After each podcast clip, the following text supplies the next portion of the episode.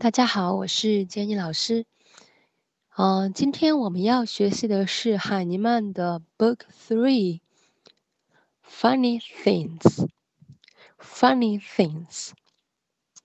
好，我先呢简单的把，我先把绘本读给大家听一下。Funny Things。Look at the funny shoes. Look at the funny socks. Look at the funny pants. Look at the funny shirt. Look at the funny coat. Look at the funny wig. Look at the funny hat. Look at the funny clown. 好，那大家呢课前呢先可以准备呃颜色笔跟这个白纸，嗯，可以跟孩子一起来玩画小丑的游戏。 或者是呢，准备相应的食物，跟孩子一起来扮演小丑的游戏。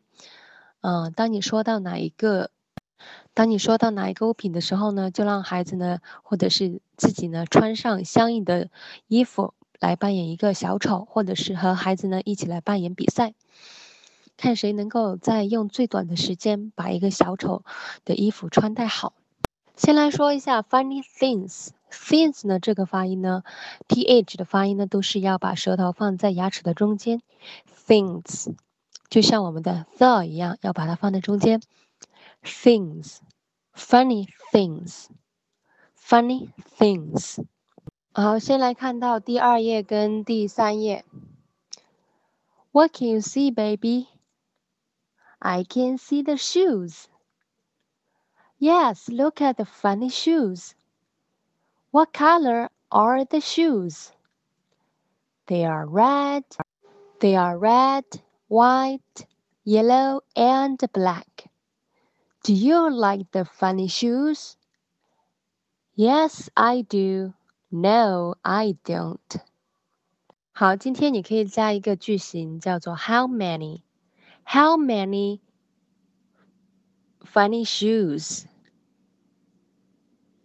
Two funny shoes，你现在可以叫他们简单的 two funny shoes 就可以了，你不用加上 there are 或者是 there is，可以先只是说一些数字。好，然后我把四到五个再举一个例子。What can you see, baby?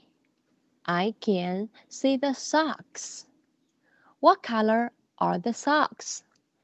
They are yellow and red. Do you like the funny socks? Yes, I do. No, I don't. How many funny socks? Two socks. Or two funny socks.